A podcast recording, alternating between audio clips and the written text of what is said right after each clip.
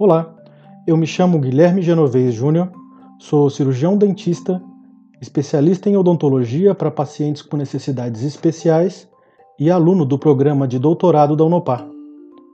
No podcast de hoje, vamos conversar sobre Síndrome de Down.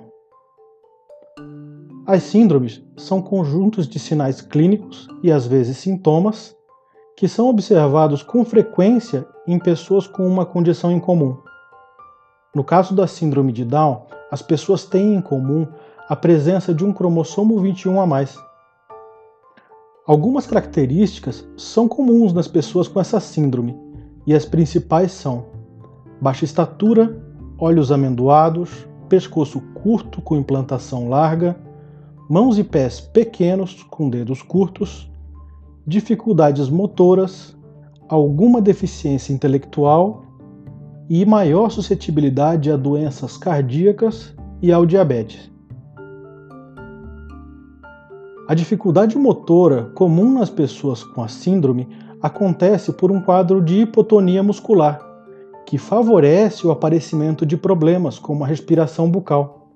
Além disso, a língua dessas pessoas costuma ser um pouco mais volumosa. A combinação desses dois fatores predispõe a pessoa a desenvolver problemas ortodônticos. E esse quadro pode ser notado desde a primeira infância, que inclusive é a melhor fase para começar a corrigir o problema.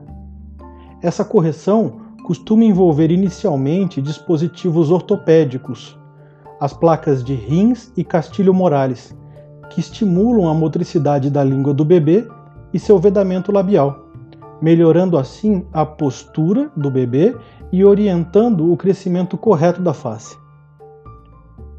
Conforme a criança se desenvolve, podem ser indicados outros aparelhos para conduzir uma relação saudável entre os ossos da face e o posicionamento correto da língua. Alguns estudos apontam que a pessoa com síndrome de Down tem menor risco de desenvolver cárie e maior risco de doenças de gengiva.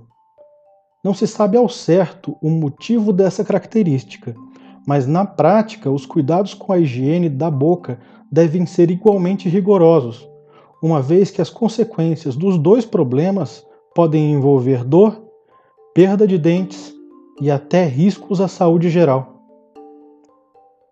Cuidados com a dieta para controle da obesidade e do diabetes trazem reflexos positivos à saúde da boca assim como o enriquecimento do ambiente onde a criança está inserida, já que crianças estimuladas se desenvolvem melhor, e quanto maior o grau de desenvolvimento, menor sua dependência para a higiene pessoal. Mais detalhes sobre os cuidados da boca da pessoa com síndrome de Down no nosso próximo podcast.